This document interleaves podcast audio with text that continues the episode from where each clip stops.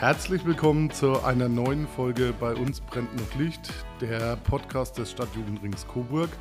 Heute darf ich bei uns begrüßen die Lydia, die Geschäftsführerin vom Domino e.V. Herzlich willkommen bei uns. Schön, dass es geklappt hat. Vielen Dank für die Einladung und schön, dass ich da sein darf. Ja, und wir wollen heute in die spannenden Themen reinblicken, nämlich in die offene Jugendarbeit, ein anderer Bereich, der sozusagen etwas Gegenpart zu unserer Jugendverbandsarbeit, aber ein ganz wichtiger Bereich in der Coburger Jugendarbeit. Und ich würde einfach anfangen, Lydia, du bist ja, jetzt vor fast ein Jahr oder etwas über einem Jahr hier in Coburg und hast die Stelle der Geschäftsführerin. Vielleicht kennt dich noch nicht jeder. Sag doch mal ein paar kurze Worte zu dir. Genau. Also ich bin seit Mai letzten Jahres Geschäftsführerin vom Domino Coburg e.V. Lydia Ursinus Wanka. Ich stamme eigentlich aus Weimar, habe in Jena Erziehungswissenschaft und Psychologie studiert, habe eine Zeit lang in, im Kindergarten gearbeitet und bin jetzt in der offenen Kinder- und Jugendarbeit im Domino Coburg. Das äh, fand ich schon immer sehr spannend. Bin 2014 hergezogen und das war eine der Stellen, auf die ich mich beworben habe in der offenen Jugendarbeit und bin sehr glücklich, jetzt in diesem Verein zu sein.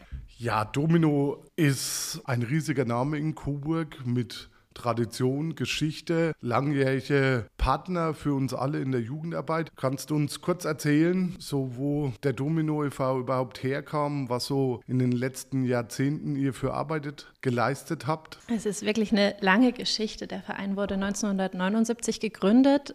Seit 1982 findet offene Jugendarbeit im Vereinsleben statt, damals noch in der Kuhgasse, in diesem wunderschönen bunten Haus. 1988 startete startete dann das heutige JUTZ dort im Jugendzentrum und dazu kam noch die offene Kinderarbeit. Genau, 1989 kam das Aussiedlerprojekt IPA dazu.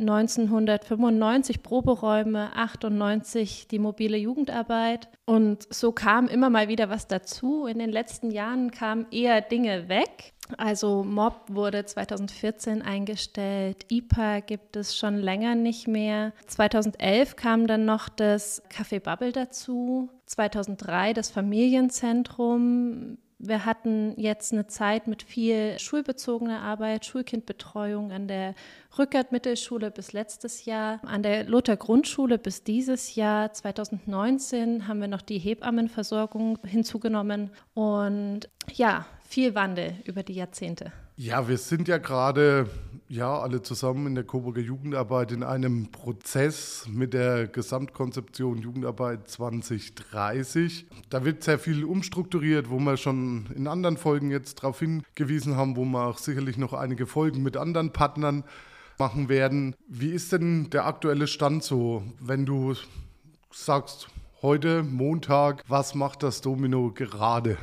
Also aktuell haben wir die, das Jutz am Anger in, in der Schützenstraße 1a, offene Jugendarbeit mit vielen, vielen Jugendlichen, hoher Migrationsanteil. Man merkt einfach die Corona-Folgen. Die Jugendlichen wissen nicht so richtig, wohin mit sich, müssen bei uns erstmal ankommen, immer noch. Und auch die Mitarbeiter haben da ganz schön zu tun, weil wir auch ganz schön an Personal eingebüßt haben im letzten Jahr. Im Familienzentrum haben wir den offenen Treff seit Januar 2023 wieder für Kinder zwischen 6 und 13 Jahren läuft gut an, ist sehr schön, dass wir das wieder machen können, war aber auch eine große Herausforderung, weil das bedeutet hat, dass gleichzeitig die Mittagsbetreuung an der Lutherschule wieder in die Lutherschule ziehen musste unter Hochdruck. Drei Monate hatten wir Zeit, um unsere Finanzen zu planen, um das konzeptionell zu trennen, personell zu trennen. Das war wirklich eine Herausforderung und ist auch immer noch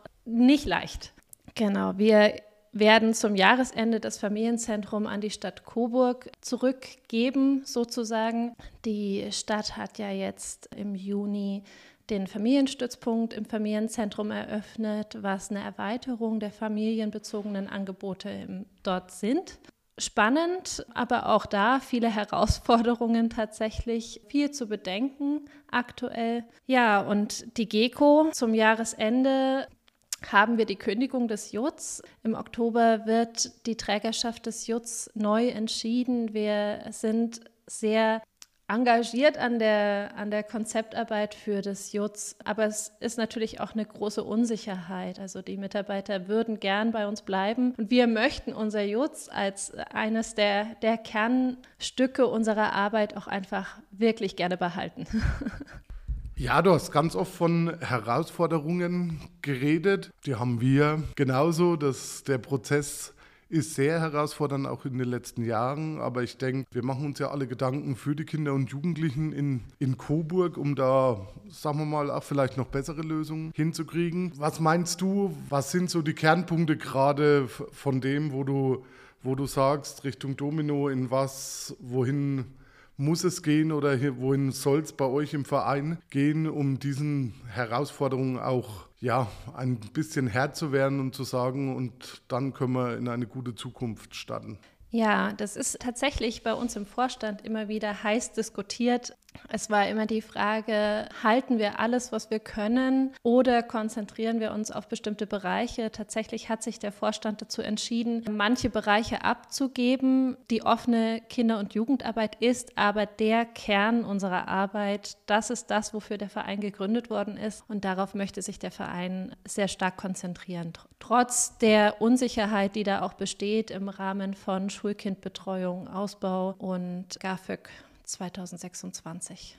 Die Herausforderungen für euch, die sind mir jetzt und hoffentlich auch unseren Zuhörern klar geworden. Was denkst du denn, was es, sagen wir mal, generell an Herausforderungen für die Kinder und Jugendlichen in der Stadt Coburg noch gibt? Du hast gesagt, wir haben mit Corona-Folgen immer noch zu kämpfen. Das sehen wir in unseren Jugendverbänden auch. Wir haben wahnsinnig, ja, auch Probleme, Jugendleiter zu finden, wieder zu motivieren, Jugendgruppen zu übernehmen, sich zu engagieren, Verantwortung für andere zu übernehmen. Was denkst du so, sagen wir mal, etwas globaler, was so die Herausforderungen, die wir generell in der Jugendarbeit in Coburg haben, was wir da machen müssten? Also ich glaube, es ist erstmal schwierig, jetzt diesen Bruch, der entstanden ist, aufzuarbeiten. Also die zwei Jahre, die Kinder und Jugendlichen konnten sich nicht wirklich engagieren. Unser offener Treff musste ja auch über die Corona-Zeit weitgehend geschlossen bleiben. Es gab noch feste Gruppen, die konnten so für sich vor sich hinwerkeln, aber die Jugendlichen konnten da nicht so hineinwachsen, wie das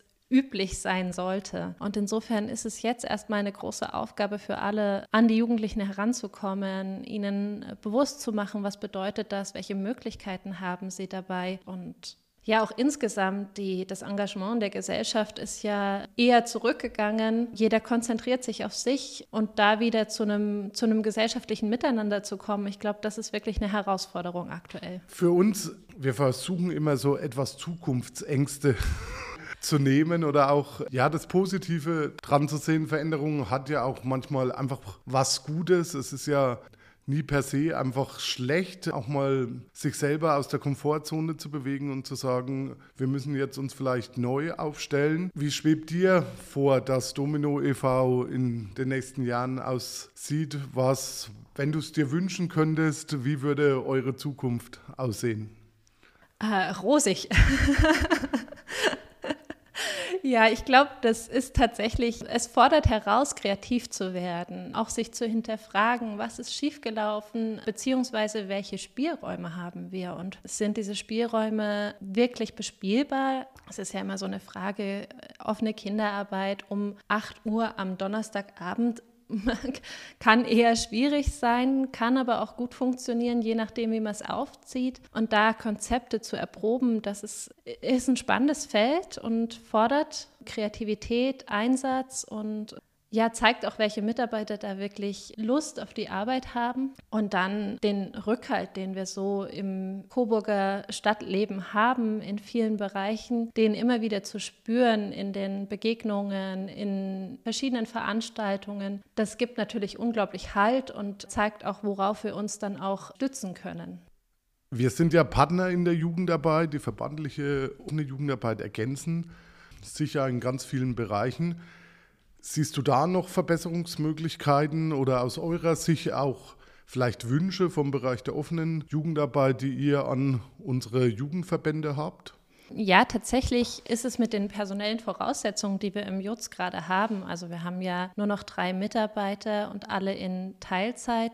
da ist es manchmal schwierig, Angebote wirklich zu gestalten. Und ich glaube, da ist tatsächlich noch Luft nach oben. Und dann haben wir ja auch immer wieder hier Ferienbetreuung bei euch in der Koje gemacht. Das haben wir dieses Jahr nun nicht ins Auge gefasst, wegen der Großbaustelle vor eurer Tür. Und ich denke, da werden wir sicherlich auch wieder das Ganze ins Auge fassen und den Kontakt zu euch suchen und halten. Wir sind natürlich auch immer froh über Angebote von euch, wie diesen Podcast, wo man dann sicherlich auch voneinander lernen kann. Ja, ich glaube, da gibt es viele Bereiche, in denen man wieder enger zusammenrutschen kann. Ja, dann kommen wir schon zum Ende unseres Gesprächs. Liebe Lydia, möchtest du uns noch irgendwas mitgeben? Ich hoffe ja, dass ganz Coburg immer diesen Podcast hört.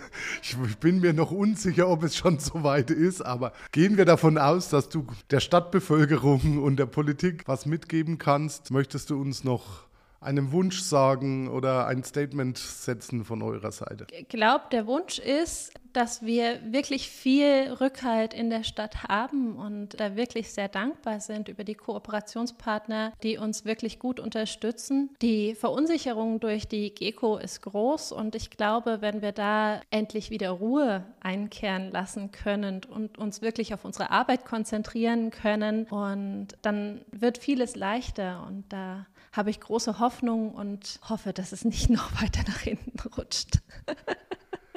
Dann danke für das Gespräch. Ich denke, es waren spannende Einblicke in eure Arbeit, was gerade bei euch ist, welche Herausforderungen ihr habt. Wir bleiben dran. Vielleicht gibt es auch bald noch eine zweite Folge, wenn dann es schon mal was Neues gibt und wir uns alle wissen, wie dann wir gesamt aufgestellt sind. Und ich sage großen Dank dafür, dass du heute da warst und sage Licht aus.